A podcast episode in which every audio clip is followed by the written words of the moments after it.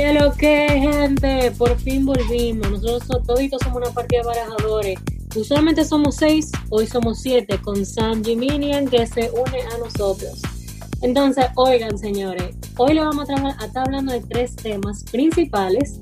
En el primer segmento, el nacional, vamos a hablar sobre la reapertura económica. En el segundo segmento, el internacional, vamos a hablar de la injusticia criminal y las protestas de Black Lives Matter en Estados Unidos. Y tres, el segmento Chilling, el álbum nuevo del Alfa. Entonces, ¿quiénes somos nosotros otra vez? Nosotros somos una plataforma de opinión pública juvenil apartidista con el fin de concientizar con un poco de checha.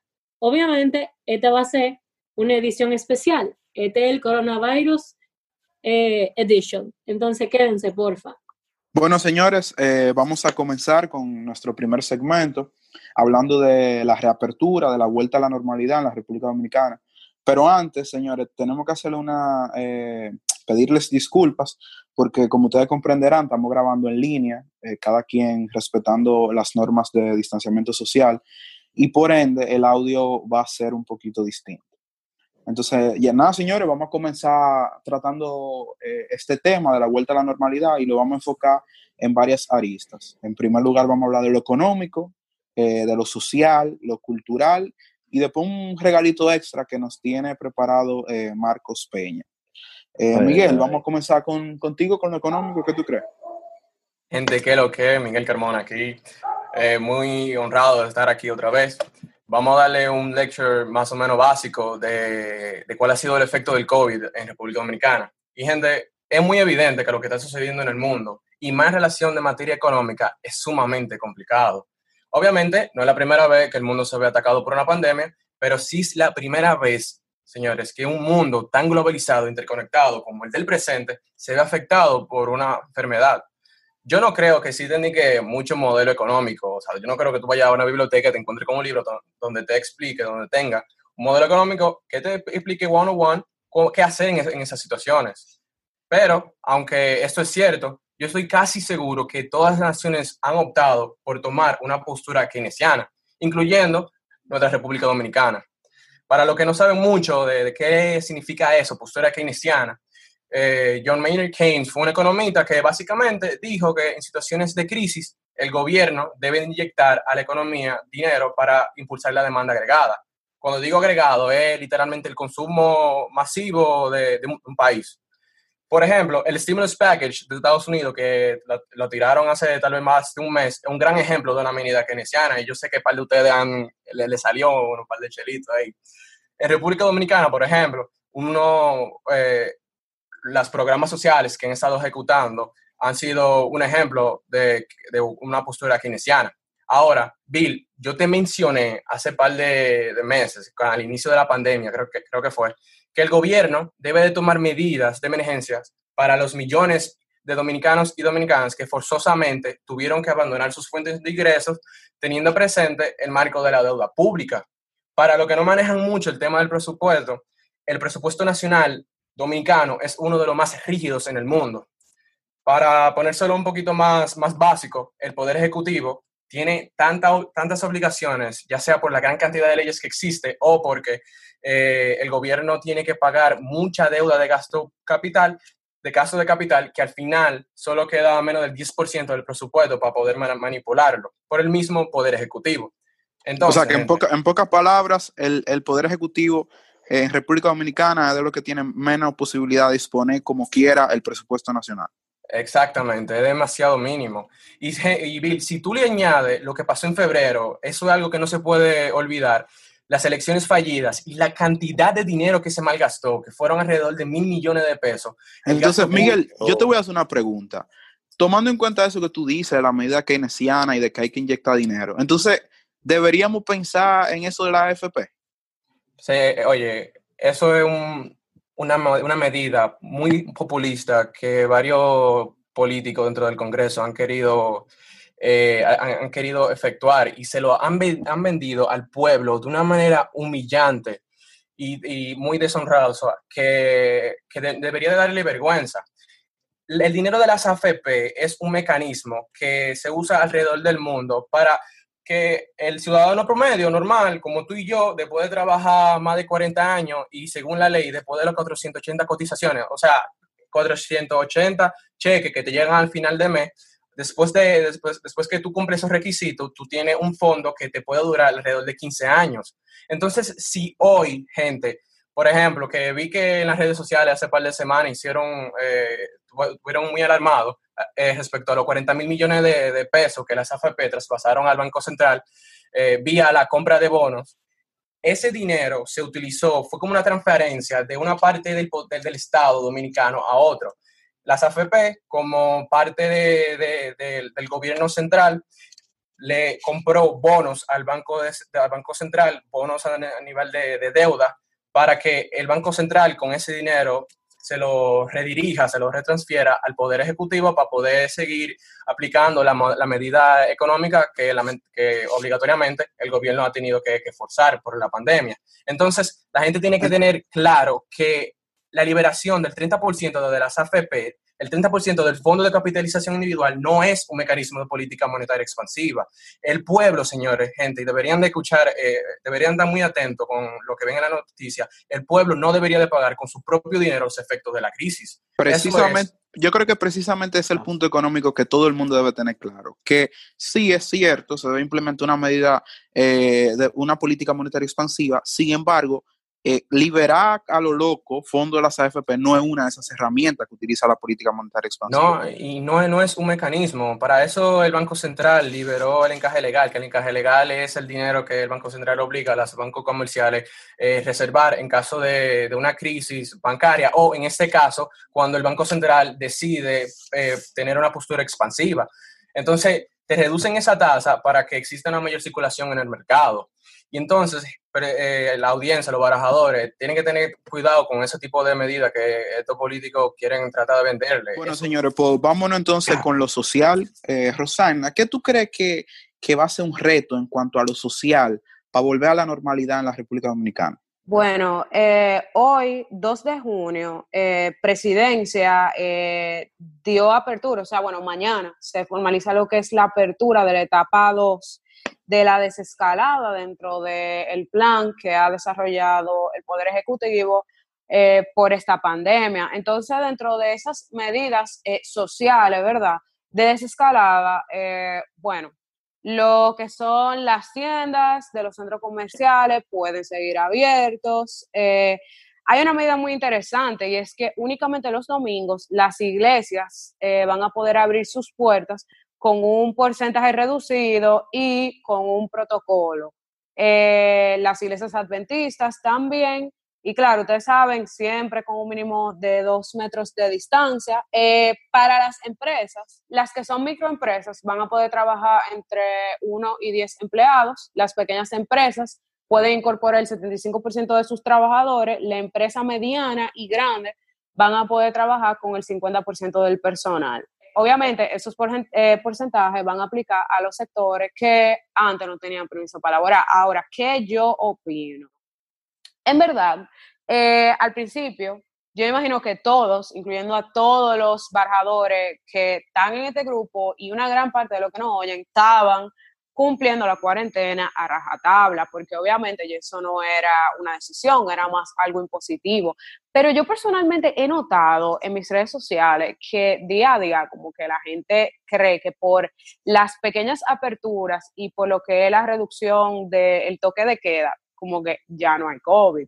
En verdad, eh, a nivel social, yo puedo decir, eh, desde mi perspectiva, la República Dominicana, que han habido realmente eh, como que muchas, no puedo decir como que desescalada, pero que en verdad a mí me sorprendió bastante como en el Día de las Madres se aumentó muchísimo el consumo. O sea, realmente la gente salió, no sé si ustedes vieron la foto, en Agramol, de que abrieron Sara, y había una fila, eh, pila de grande para entrar. Entonces, ¿era realmente eso necesario?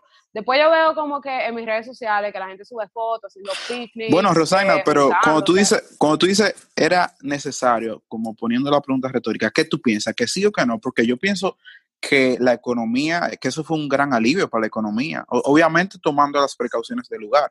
Yo fui uno, por ejemplo, que, que hizo una compra eh, a, mi mamá tomando las precauciones, pero yo creo que la economía lo necesitaba, ¿o no?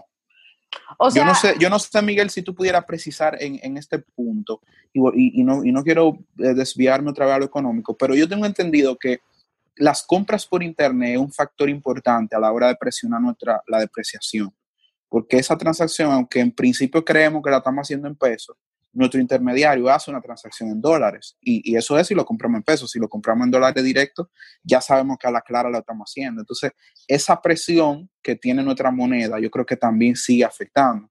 Entonces, si tú le dices al dominicano, bueno, mira, tú no puedes comprar eh, en dólares porque está presionando tu moneda, pero tampoco tú puedes comprar físicamente porque no se puede. O sea, ¿qué, qué tú opinas en cuanto a eso? Mira, en relación a lo que dijo Rosana el principio sobre si era bueno o no abrir las tiendas ya para que la gente compre para el Día de la Madre y eso, yo no te puedo decir si es bueno o malo, si es bueno o malo.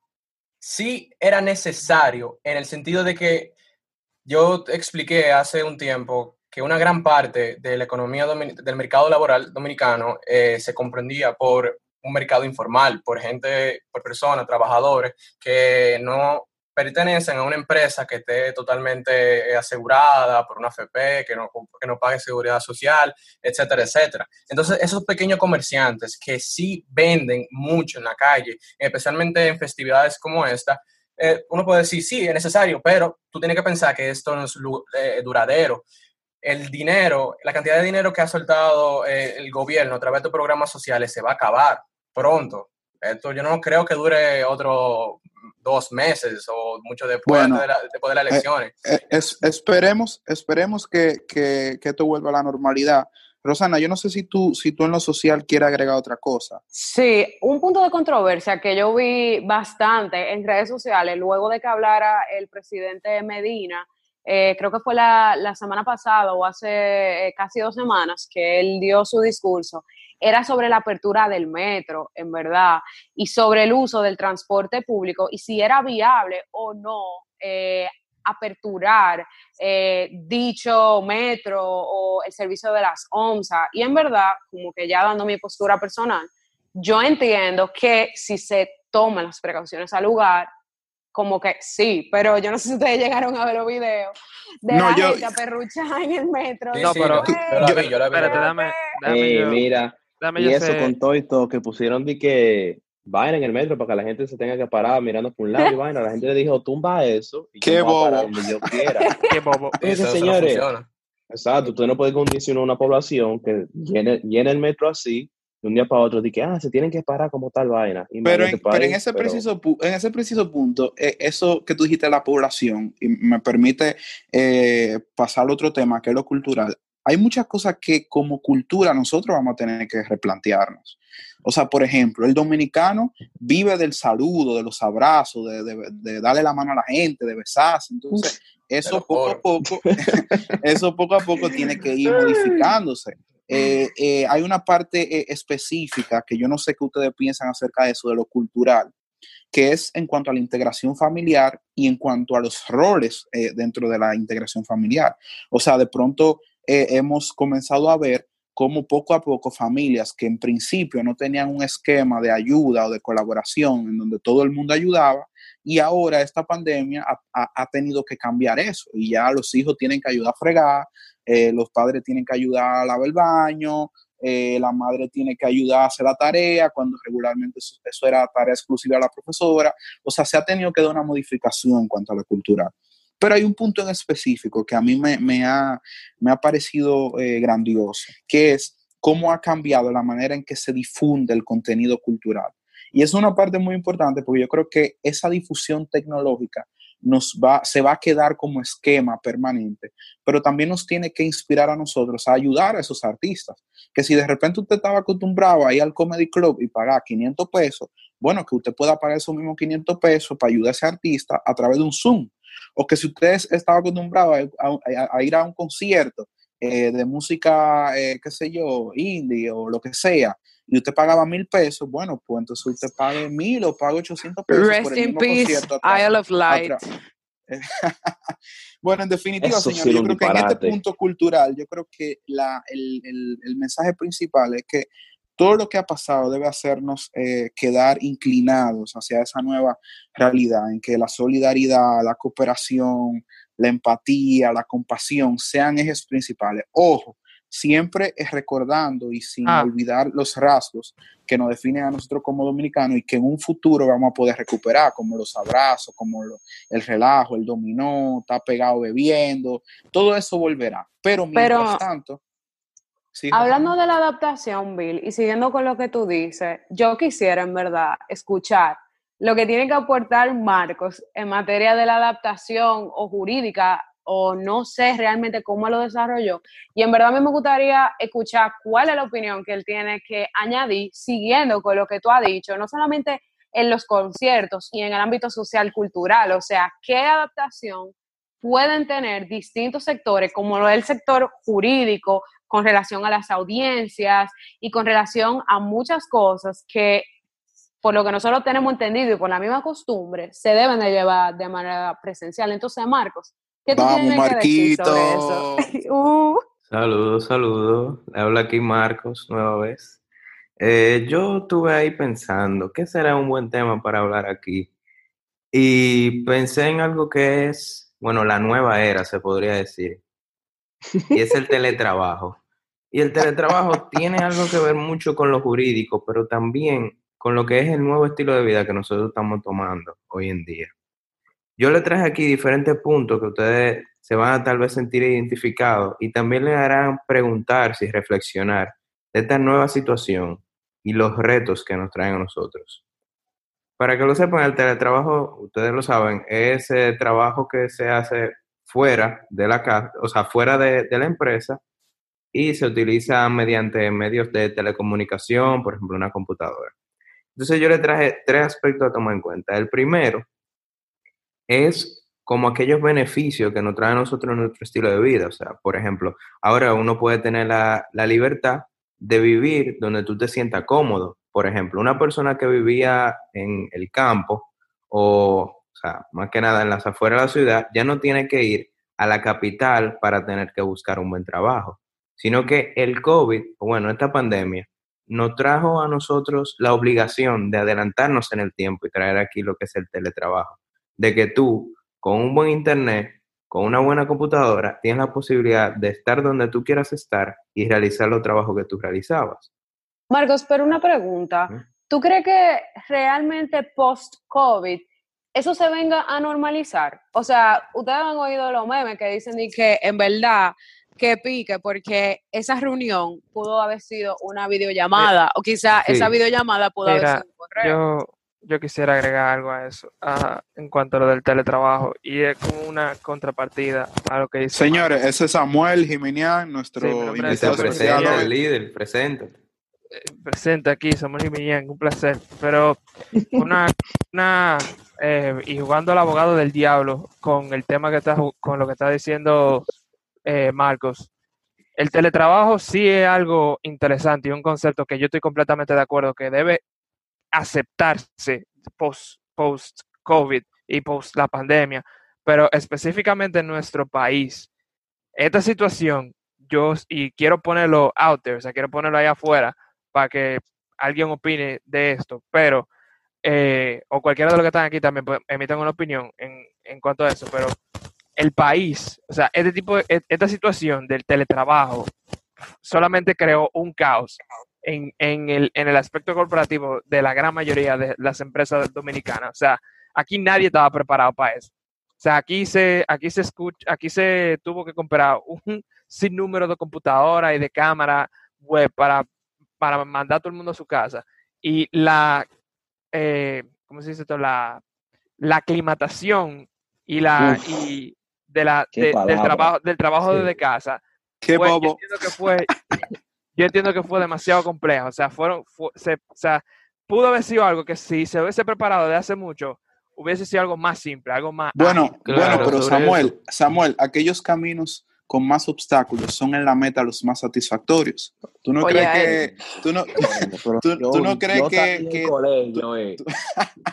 ¿Tú no crees que esos obstáculos, eh, es verdad, eh, lo hacen más difícil, pero al final traen un resultado satisfactorio, que es como dice Marcos, que tú no tengas la necesidad de estar físicamente en un lugar para, para No, pero, pero, pero él trajo algo muy importante y ese, eso de las empresas.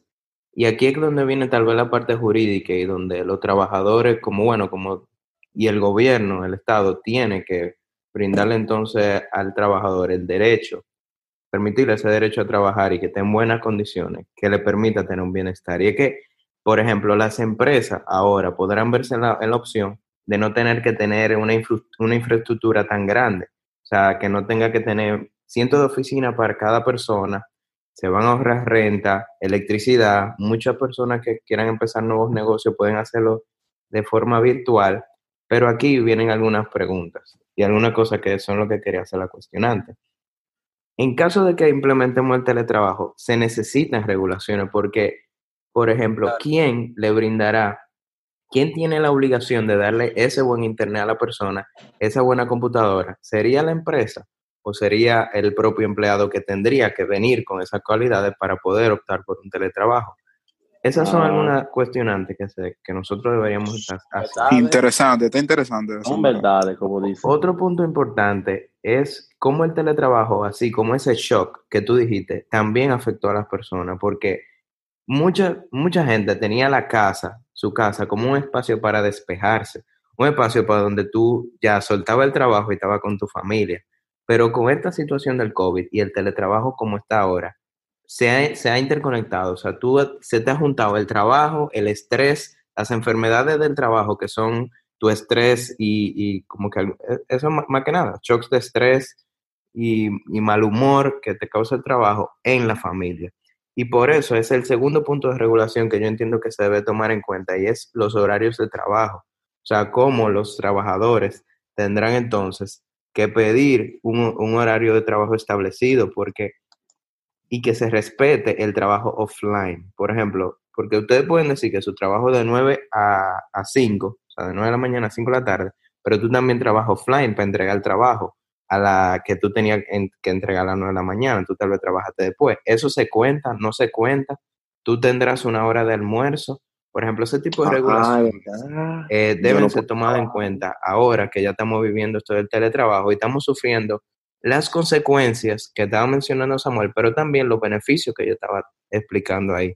Entonces eso es algo muy, es muy interesante lo que viene con el teletrabajo en, en nuestro país y en el mundo.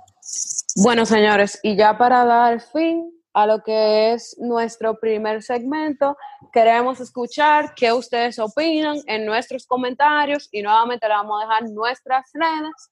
Recuerden que en Twitter nosotros somos Partido Baraja RD y en Instagram nosotros somos Partido Barajador, así que queremos escuchar qué ustedes opinan en los comentarios y ya ustedes saben, usan nuestros hashtags opina eh, y barajando la indiferencia.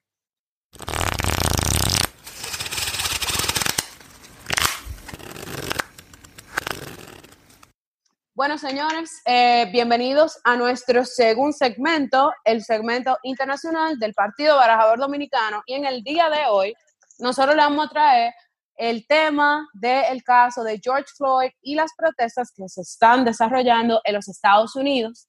Este tema, evidentemente, es bastante eh, caliente, por así decirlo, en el sentido de que hoy es Black Tuesday. Como ustedes pudieron ver, mucha gente pensaba que su Instagram estaba dañado, que no le cargaban la foto, pero no. Eso fue un shutdown que se hizo en redes sociales para llamar la atención con motivo al movimiento de Black Lives Matter. Y hoy les vamos a hablar de esto, pero antes yo les quiero presentar a un miembro fundador militante activo del Partido Barajador Dominicano, Samuel Jiminiano. Entonces, señores, Eso. tírense la bollita. ¡Ey, activo! Eh, Papá. eh, No sabe la la risa todavía. Ey, ¿qué lo que es, señores? ¿Cómo están ustedes? Bien, bien. Samuel, Bueno, nada. preséntate. Bueno, nada, mi nombre es Samuel social. No, yo no tengo de eso, pero estudiante de Derecho de UNIBE. gran entusiasta del mercado de valores y gran entusiasta de los temas, internacionales, como lo que estamos hablando hoy en día. Eh, entonces, señores, ustedes van a ver que le duro porque verdaderamente él va a meter mano en este segmento, pero antes yo los voy a dejar con Wendy para que Wendy le dé la verdadera luz. Tiene que el internet funciona. Sí, si nos echamos un poco para atrás, el 25 de mayo, o sea, hace ocho días de hoy, un hombre afroamericano llamado George Floyd, de 46 años, él fue detenido por los policías de Minneapolis, en Minnesota. Entonces, ¿qué fue lo que pasó? Él fue acusado de comprar cigarrillos con 20 dólares falsos. Entonces, ¿qué pasó? La gente, los employees de ese sitio, llamaron al 911 o no sé qué, llamaron a la policía y señores, 17 minutos después de que la primera patrulla llegara a ver lo que estaba pasando, Floyd ya se encontraba inconsciente porque uno de los policías lo que hizo fue que puso su rodilla en el cuello de este hombre, Floyd, causándole que pierda la respiración. Entonces, señores, este es un tema. Aún luego de que Floyd le haya reclamado que no podía respirar como aproximadamente 19 veces y él no estaba solo, había gente blanca, había gente eh, también afroamericana que se encontraba en la escena, pero obviamente por ser policía no podían hacer nada. El policía no cambió su reacción. Toda esta información que yo le estoy dando ahora mismo son recuentos de diferentes news sources, incluyendo The New York Times. Entonces, la serie de acciones que tomaron la policía obviamente van en violación de las políticas de Minneapolis, el Police Department de allá. Entonces, o sea, aparte, sí, de todito. O sea, aparte de causarle la muerte al hombre, aún tras protestas de él mismo, que no podía respirar, y la gente que estaba alrededor, nunca paró. Entonces, ¿qué pasó? Entonces, de ahí que surgen las protestas. La masa se reúnen para protestar como parte de la ventaja de vivir en un país democrático, en donde miles de personas han salido a las calles a denunciar estos maltratos que son parte de la discriminación hacia la raza afroamericana o negra. Estas protestas no solamente están en Estados Unidos, sino que también se han extendido en, por ejemplo, en el Reino Unido, en Alemania, en Italia, en Francia, en Canadá y hasta Nueva Zelanda, señores, que tiene uno de los highest o más altos índices de eh, democratic quality, que es lo que dice como que qué tan democrático en tu país, porque sí, realmente es un spectrum. Y hay muchos reportes que lo ven de esa manera también. Entonces, aparte de todas estas protestas, obviamente las redes sociales han estado repletas de personas en Twitter, Instagram, con el hashtag Black Lives Matter. Entonces, de aquí, ¿qué más ha sucedido? Anonymous el discurso de Trump ayer, primero de junio, entre otras cosas. Yo lo voy a dejar a ustedes para que ustedes sepan más o menos qué es lo que está pasando con Anonymous, que a partir del 31 de mayo, ellos sin base central ni cuenta principal, como una organización activist, volvieron a Twitter para informarle pila de vaina y tratar de eh, decirle a todo el mundo qué es lo que con Trump y su asociación con Jeffrey Epstein y un supuesto caso de violación a una menor de 13 años de edad. Entonces, Sam, dale para allá.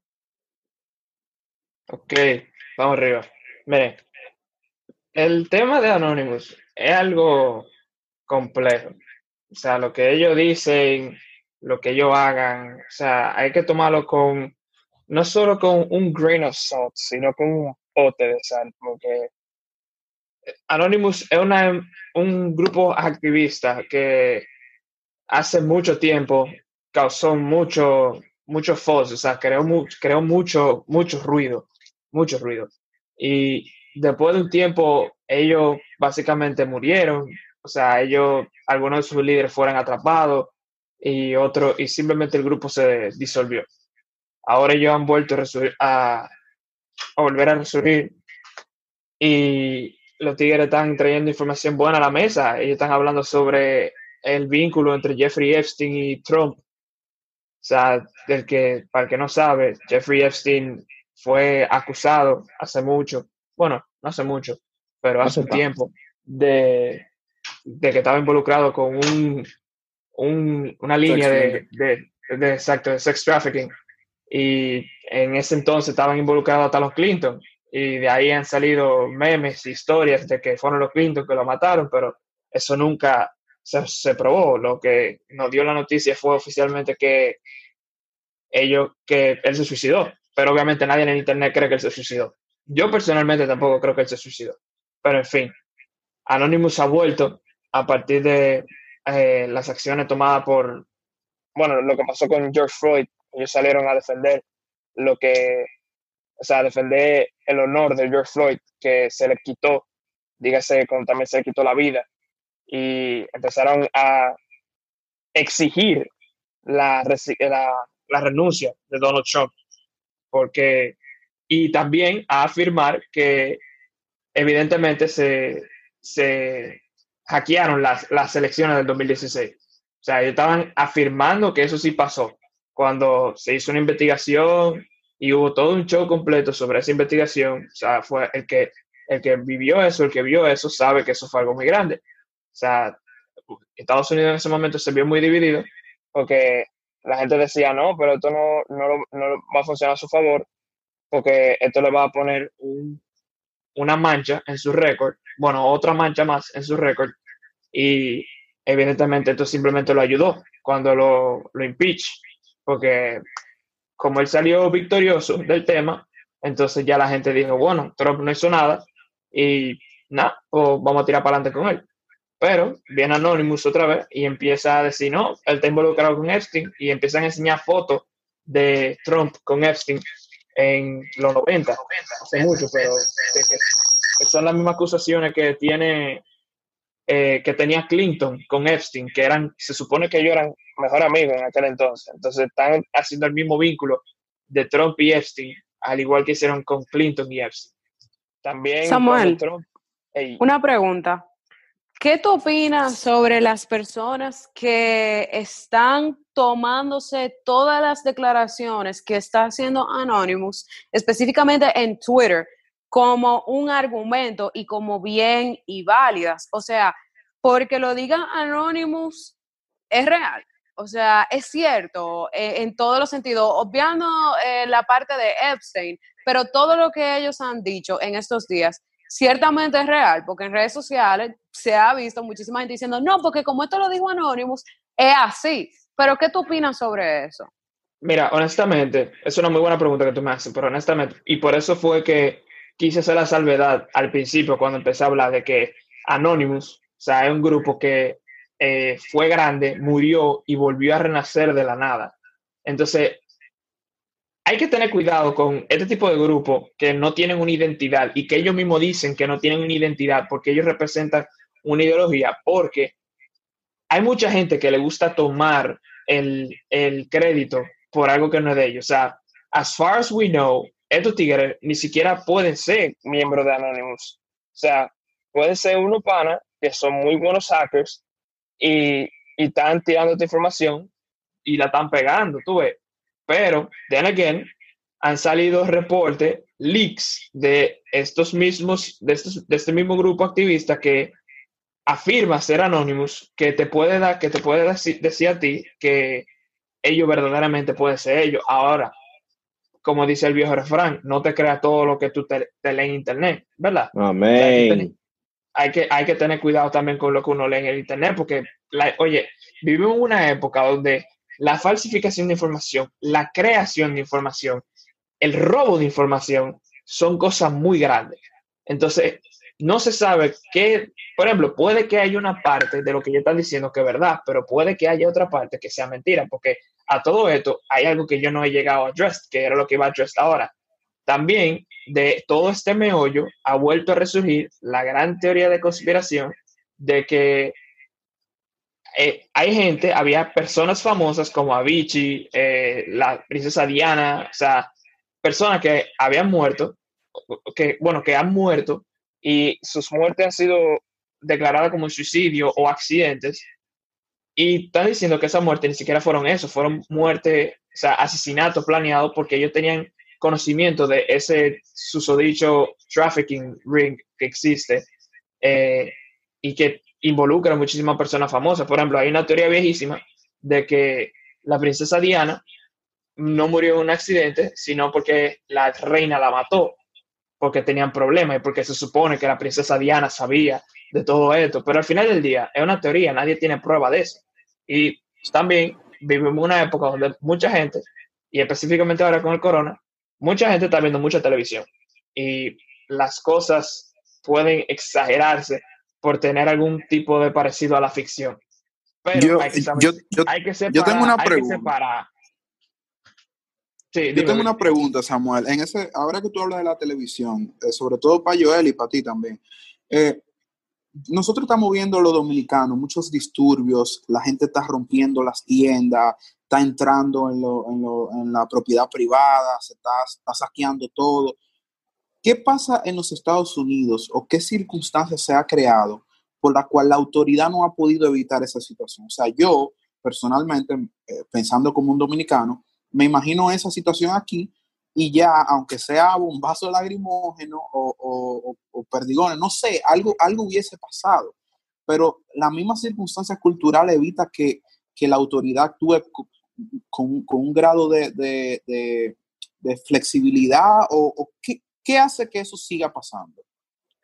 Mira, honestamente, hay que tomar, hay, son muchos factores que hay que tomar en cuenta a la hora de, de ver ese, ese punto. Lo que, porque lo que tú traes a la mesa es bueno y válido. Tú como dominicano no sabes qué está pasando por la mente de esa persona y tu contexto cultural choca con el de ellos porque son completamente diferentes en todos los aspectos. La forma más fácil de resumirlo, para no irme en mucho, para dejar que yo él hable también, es que en Estados Unidos tú sabes que primero existen las personas que enforce el Second Amendment, que creen en el, en el right to bear arms.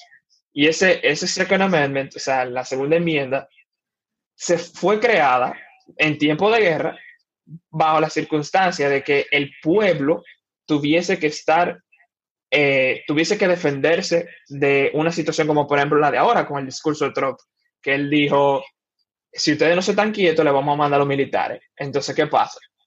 Si tú, por ejemplo, tienes un país que tiene millones y millones de personas y, tan, y todas esas personas están localizadas en millones y millones de kilómetros, o sea, tú estamos hablando de que tienen un territorio masivo, tú no tienes control completo de lo que esa persona haga, porque también cada estado, piensa que cada estado es su propio mundo, por así decirlo.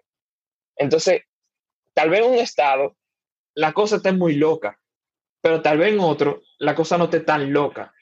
Y también es algo que, algo que, que también quería mencionar, Miria, las noticias, también a veces toman las cosas para entretenimiento.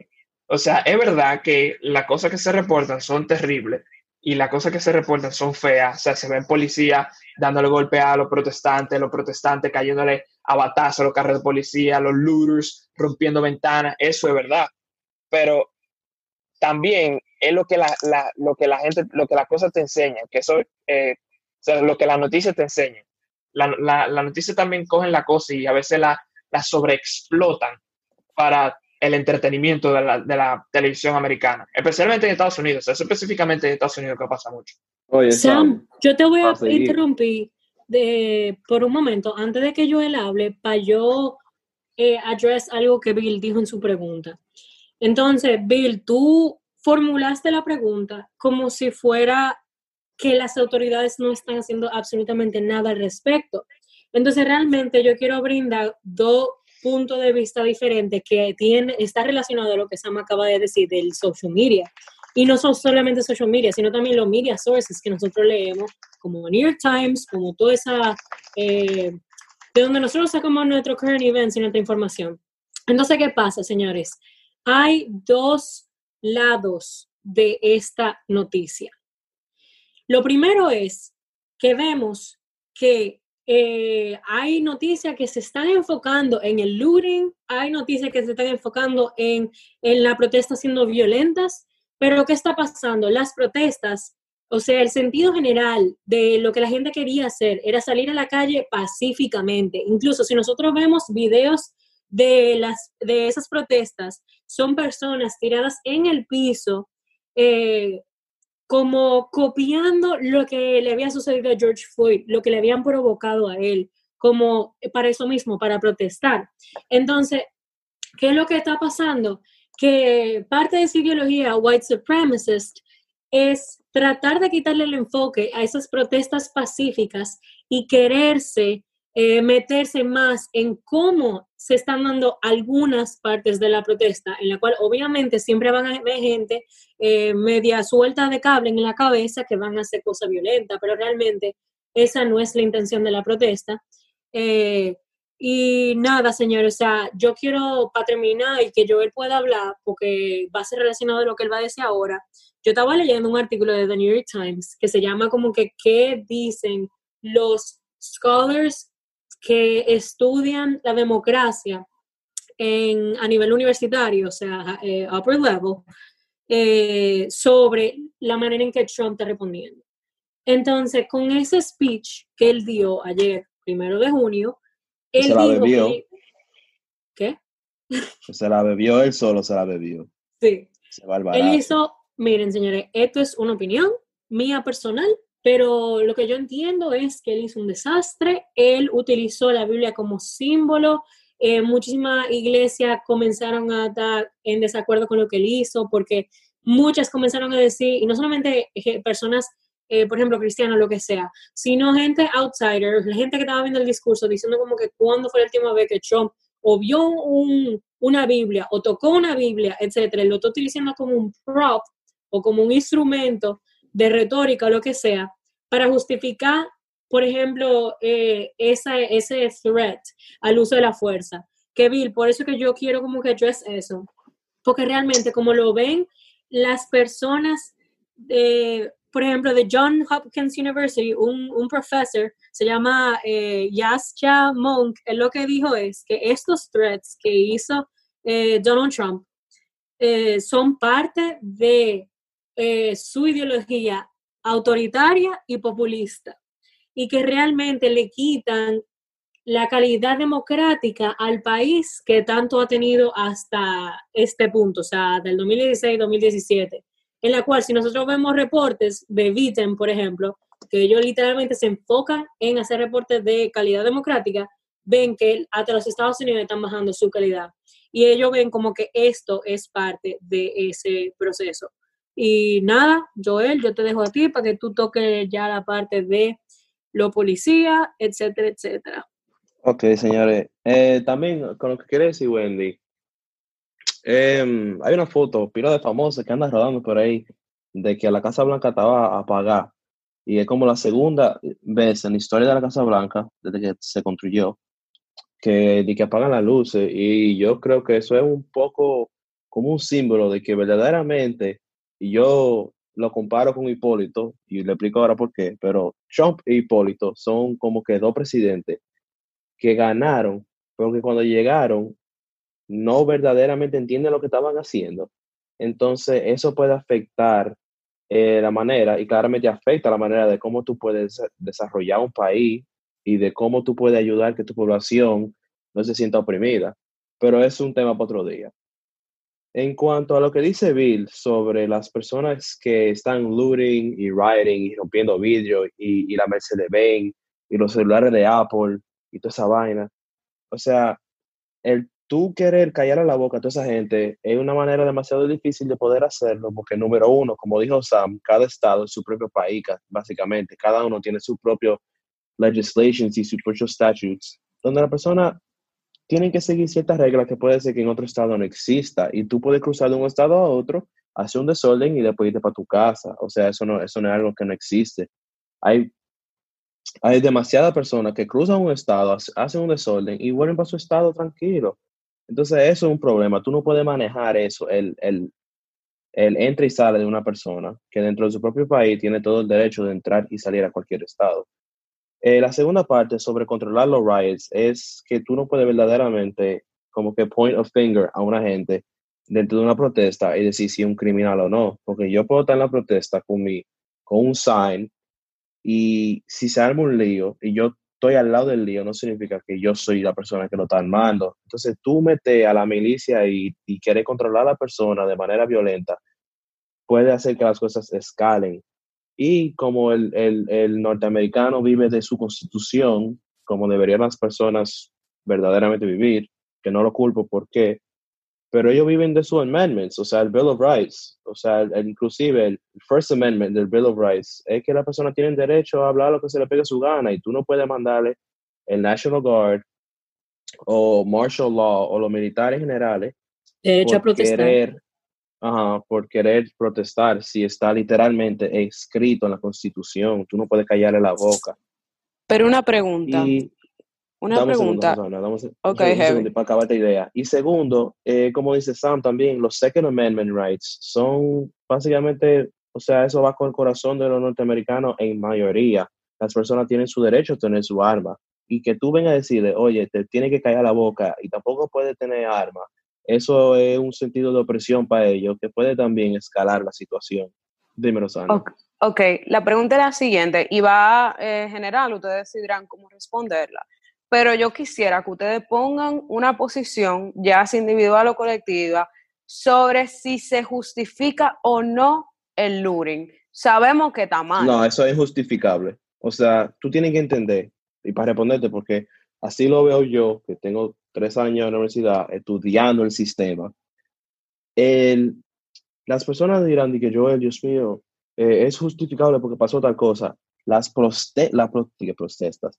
La protesta es justificable y estoy completamente de acuerdo con que la gente salga a la calle y le diga al gobierno que se están volviendo un disparate pero no tiene nada que ver, inclusive está haciendo daño a la comunidad, que estén quemando negocios, que estén quemando edificios, que estén quemando lugares de comer, porque verdaderamente tú no más estás haciéndole daño a tu propia comunidad. Entonces, ese es el problema, que la gente así quema su propia comunidad y después la semana que viene se levantan diciendo, ay Dios mío, esta comunidad está broken down. Bueno, obviamente, si tú te fuiste la semana pasada a quemar eh, donde vendían, vendían los Mercedes-Benz, ¿cómo tú vas a querer ahora aclamar que tú no puedes comprar un Mercedes? O sea, si tú mismo te estás haciendo ese daño. O sea, que la protesta y los rioting y los looting son, son las frustraciones de la persona. Y, y yo las entiendo, pero no, no las apoyo. Eh, no quiero que digan que Joel dice que está a favor de que la gente se vuelva loca y rompa de todo. No, yo lo que sí entiendo que la gente debería de hablar y, y vociferar su opinión y poner enfrente de ellos y enfrente de la política y enfrente de todo el mundo el problema que está sucediendo. Pero eso de que sucedió tal cosa con police brutality, que verdaderamente es un problema y se tiene que resolver, tú no me puedes decir a mí, ok, ya por eso yo voy a romper los vidrios de Apple y me voy a llevar 10 iPhone, que by the way, lo tiene que ya devolver, o si no, te van a ir a meter por eso. Entonces, eso es un arma de doble filo, pero no sé, o sea, yo digo personalmente que las cosas se irán calmando ya para la semana que viene y, la, y, y yo creo que esto ya sí fue la gota que derramó el vaso y algo va a tener que pasar.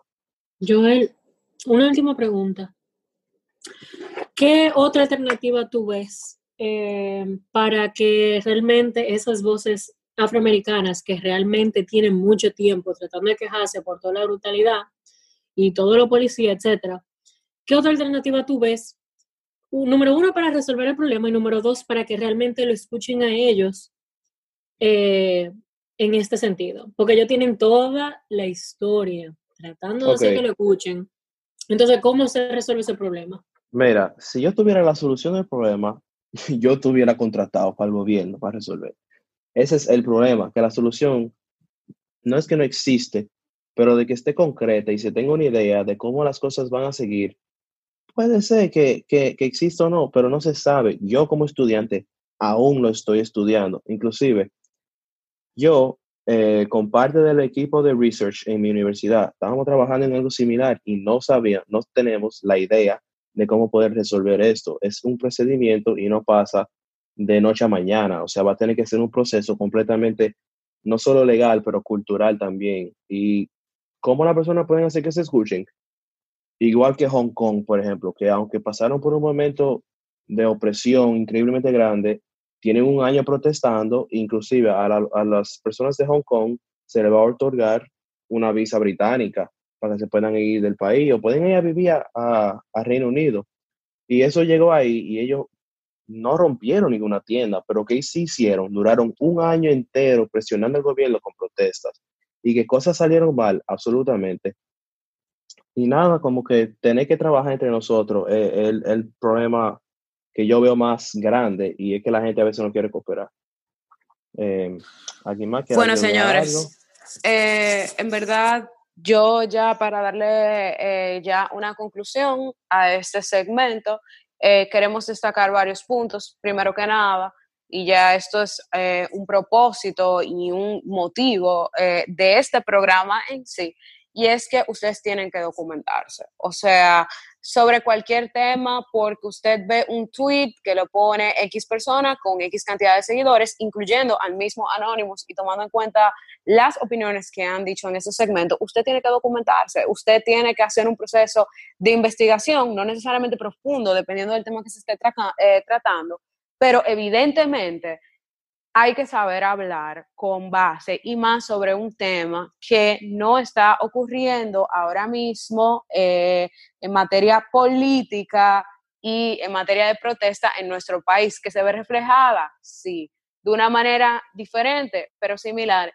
sí. Entonces, señores, ya prácticamente, eh, y para concluir, eso es lo que nosotros les queremos aportar a ustedes en este eh, segundo segmento, en el día de hoy. Eh, nosotros esperamos y damos nuestro apoyo como plataforma de opinión pública juvenil apartidista al movimiento de Black Lives Matter, apoyamos la causa, pero entendemos que toda revolución debe de ser llevada a cabo con orden. Entonces También, ya sí. para concluir, eh, vamos a dar una introducción a nuestro tercer y último segmento en este programa especial, episodio 4, PBD en cuarentena. Les recordamos nuestras redes sociales, nuevamente, ustedes saben, si ustedes no están de acuerdo, otra vez se lo digo, con lo que dijeron aquí, si ustedes tienen alguna pregunta que le quieran hacer a alguien en particular, nuestro Twitter es Partido Baraja RD y nuestro Instagram es Partido Barajador. Si ustedes no quieren hacer la pregunta en público, se pueden acercar a nosotros a través de DM y cualquiera de nuestros integrantes amablemente le va a responder.